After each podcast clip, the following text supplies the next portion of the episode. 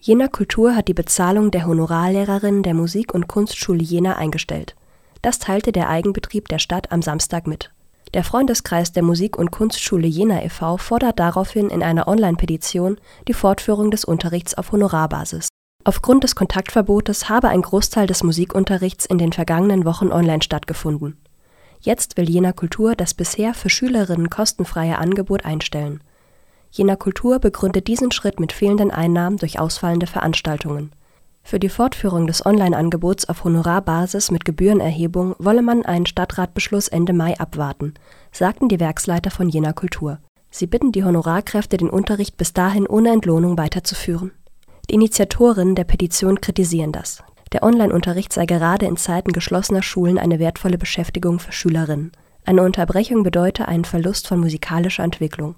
Zudem trage Jena Kultur soziale Verantwortung für die ohnehin prekären Honorarkräfte.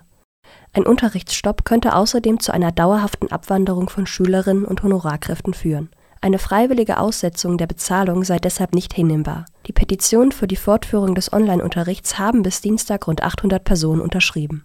Auch die Thüringer Musikverbände kritisieren in einer gemeinsamen Stellungnahme den Umgang mit Honorarkräften die aus ihrer Sicht unzureichenden Soforthilfen. Dort heißt es, dass die tatsächlichen Bedarfe vieler Solo-Selbstständiger keine Berücksichtigung fänden. Zwar würden noch Versicherungsbeträge berücksichtigt, faktische Lebenserhaltungskosten sowie Entschädigungen für Verdienstausfälle allerdings nicht. Die Ausgestaltung der Förderung geht damit an der Lebens und Berufsrealität der Akteurinnen im Musik und Kulturbereich vorbei, heißt es in der Stellungnahme wörtlich